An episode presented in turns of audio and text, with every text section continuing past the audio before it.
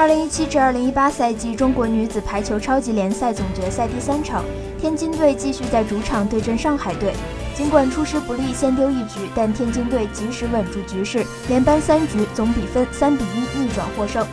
总决赛三场战罢，天津队二比一领先。本场比赛，天津队主攻李盈莹得到全场最多的三十一分，主攻刘晓彤和副攻王媛媛分别赢得十五分和十四分。天津女排本赛季初目标是进入前八，现在超额完成任务，一身轻松，毫无负担，越打状态越好。此外，女排超级联赛总决赛第二回合的较量将于三月十七号移师天津进行，天津女排将在主场迎接上海女排的挑战。